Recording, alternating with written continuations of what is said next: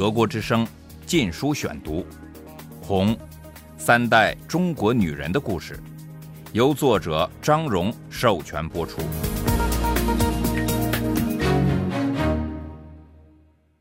第九章，一人得道，鸡犬升天，与清官共同生活。一九五一至一九五三年，第二节。我于一九五二年三月二十五日出生。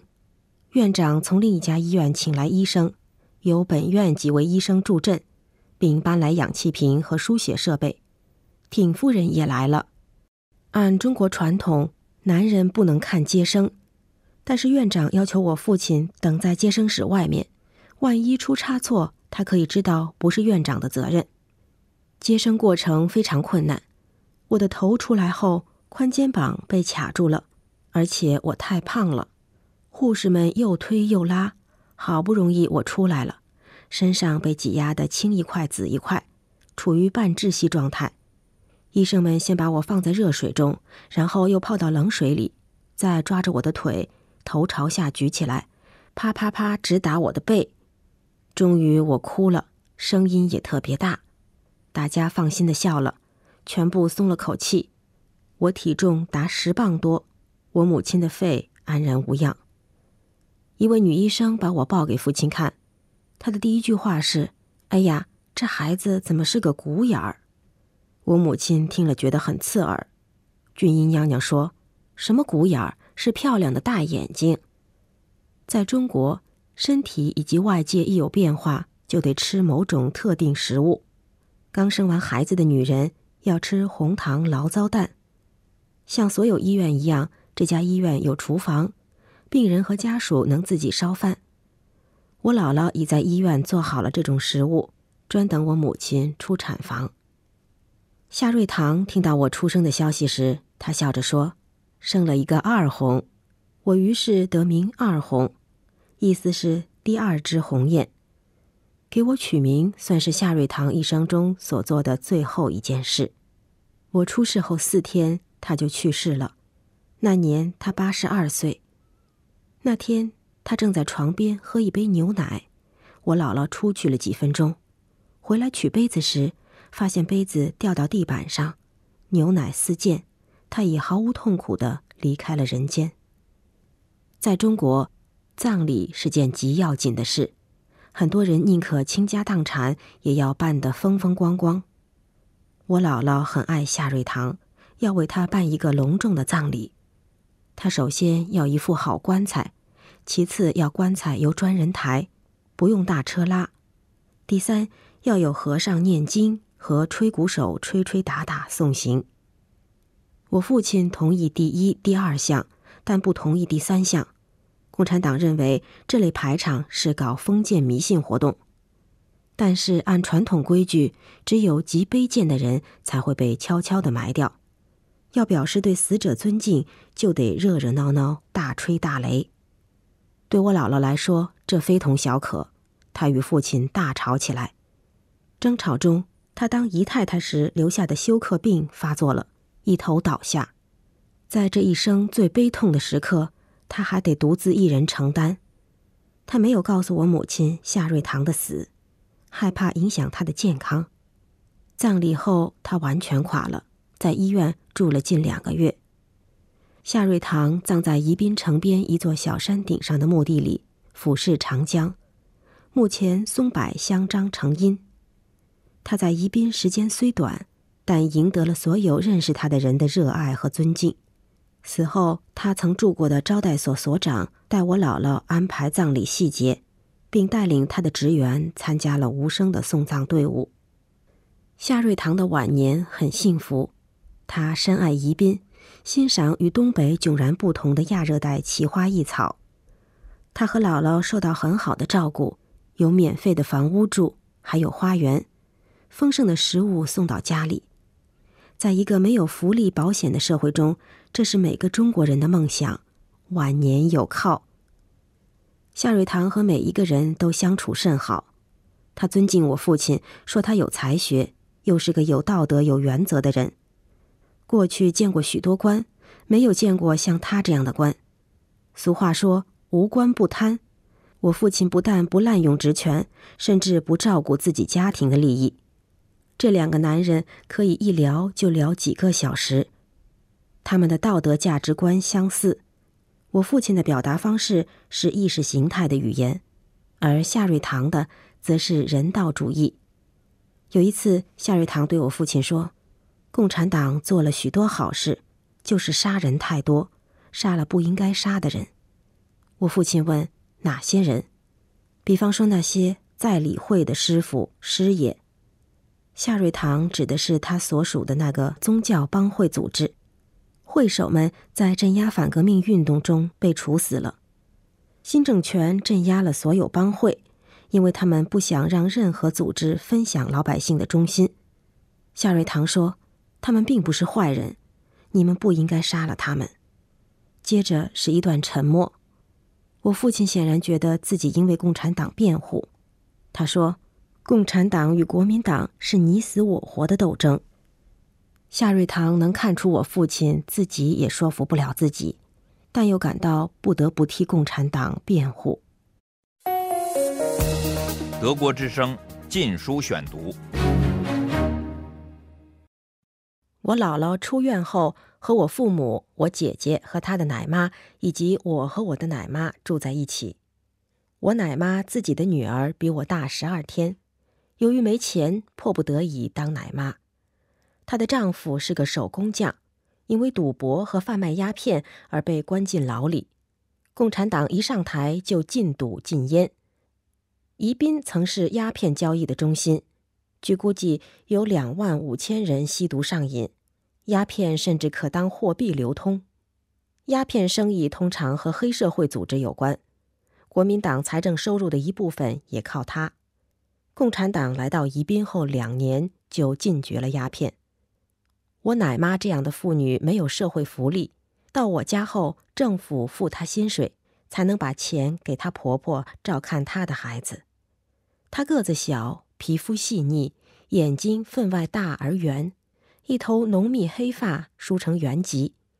她心地很好，待我像自己的女儿一样。民间习俗说，姑娘家宽肩膀不好看，削肩才算美丽，所以我的肩膀被紧紧裹住，以便长成削肩。但我总是放声大哭，使我奶妈心疼地松开绑我肩膀的束带。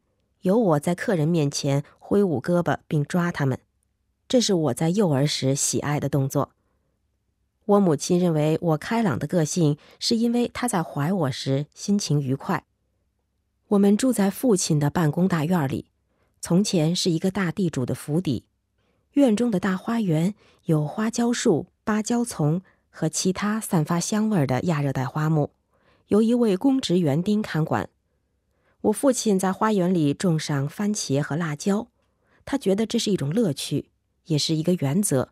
共产党干部应从事体力劳动，不应像从前的达官贵人那样四体不勤、五谷不分。我父亲非常爱我，当我会爬时，他每每趴在地板上，用背当成一座山，让我在上面爬上爬下。我出事后不久，他升为宜宾地区专员。是仅次于党委第一书记的第二号人物，党和政府名义上有别，但实际上不分家。当我父亲刚到宜宾时，他的亲属和老友都指望沾光。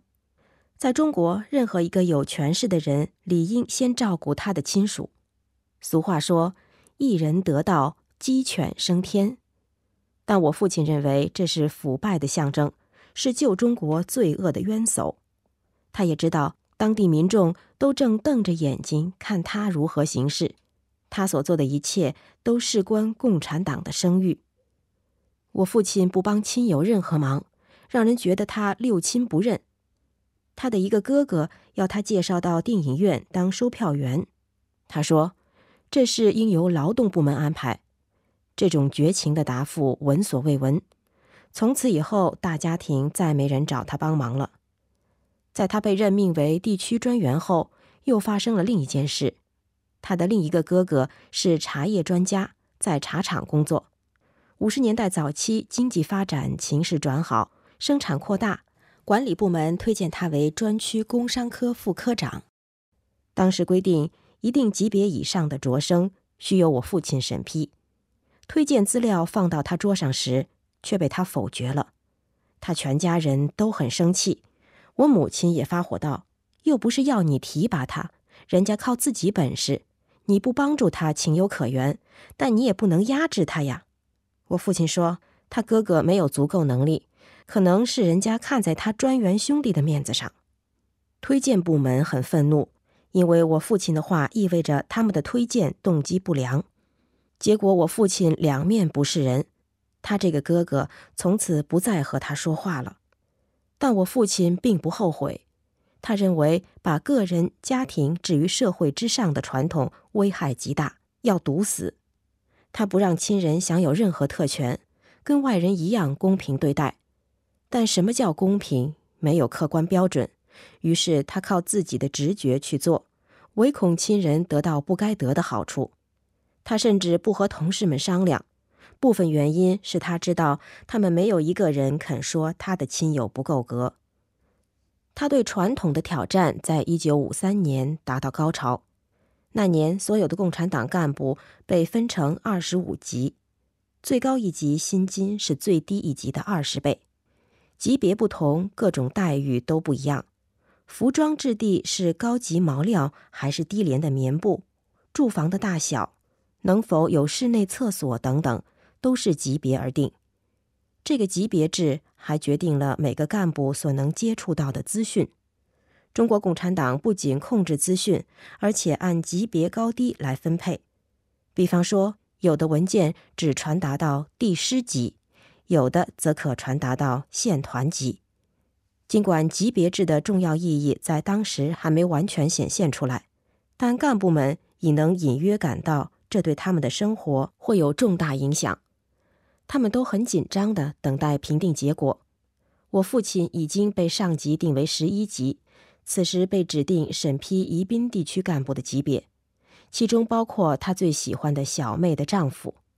当基层报上给他定的级数时，我父亲决定降他两级。大家庭中人人都很生气，人家老老实实工作，和你妹妹结婚就该少两级吗？然后轮到我母亲，我母亲的单位推荐他为十五级，但我父亲大笔一挥，把他也降两级。定成十七级了。一个人的级别并不直接和他的职务有关，职务升了不一定会升级。在以后的近四十年里，我母亲只在一九六二年和一九八二年升过两次级别，每次只升了一级，所以直到一九九零年，她才回复到十五级。四十年终于扳回了我父亲扣去的两级。八十年代。他的级别使他无权购买飞机票或火车上的软卧，因为只有十四级以上的干部才准买。他不能住在旅馆的单人套房，这是十三级以上的干部享用的。当他想把屋里的电表伏安数换大一点时，住房管理员告诉他，只有十三级以上的干部才准用大电表。这些使我父亲全家都大为恼怒的事。却深受当地民众的赞扬，他的好名声持续至今。一九五二年的一天，市第一中学的校长向我父亲汇报工作时说，他正愁着教师们没地方住。我父亲立即回答说：“那么就住我家大院好了，这么大个院子才住了三个人。”他不管这三个人实际上是谁，他的母亲、姐姐俊英和他一位智能不足的弟弟。学校喜出望外，他家里的人却很伤心。这幢带有迷人花园和竹林的老屋，在过去最困难时也没舍得卖。尽管我父亲为他们三人在城中找了一幢小房子，他母亲心里还是不痛快。但他很豁达，心地又善良，所以也没多加计较。一九五一年底，中共发起了一场反腐败。反浪费和反官僚主义的三反运动，政府枪毙了一些贪官，也关了一批人，还撤掉了很多人的职务，甚至有一些长征老红军因牵涉到大规模贪污或贿赂案中而被处决，以杀鸡儆猴。我父亲负责宜宾地区的三反运动，这里没有发现贪污腐败的官员。但我父亲说，为了让老百姓看到共产党搞廉政是说话算话，哪怕是一丁点儿越轨行为，都得公开自我检讨。像用公家电话处理私人的事情，或用公家信笺写私人信件。从此，干部们变得十分谨慎，甚至不敢用公家的墨水写私信。他们都带着两支笔，公家跟私人的，不时换来换去。我父亲的道理是，共产党得从小事着手，在中国建立一套全新的道德标准，公共财产与私物要完全分清楚。有权的不把国库当做自己的钱包，他的同事也都这么认为。德国之声《禁书选读》，《红三代中国女人的故事》，由作者张荣授权播出。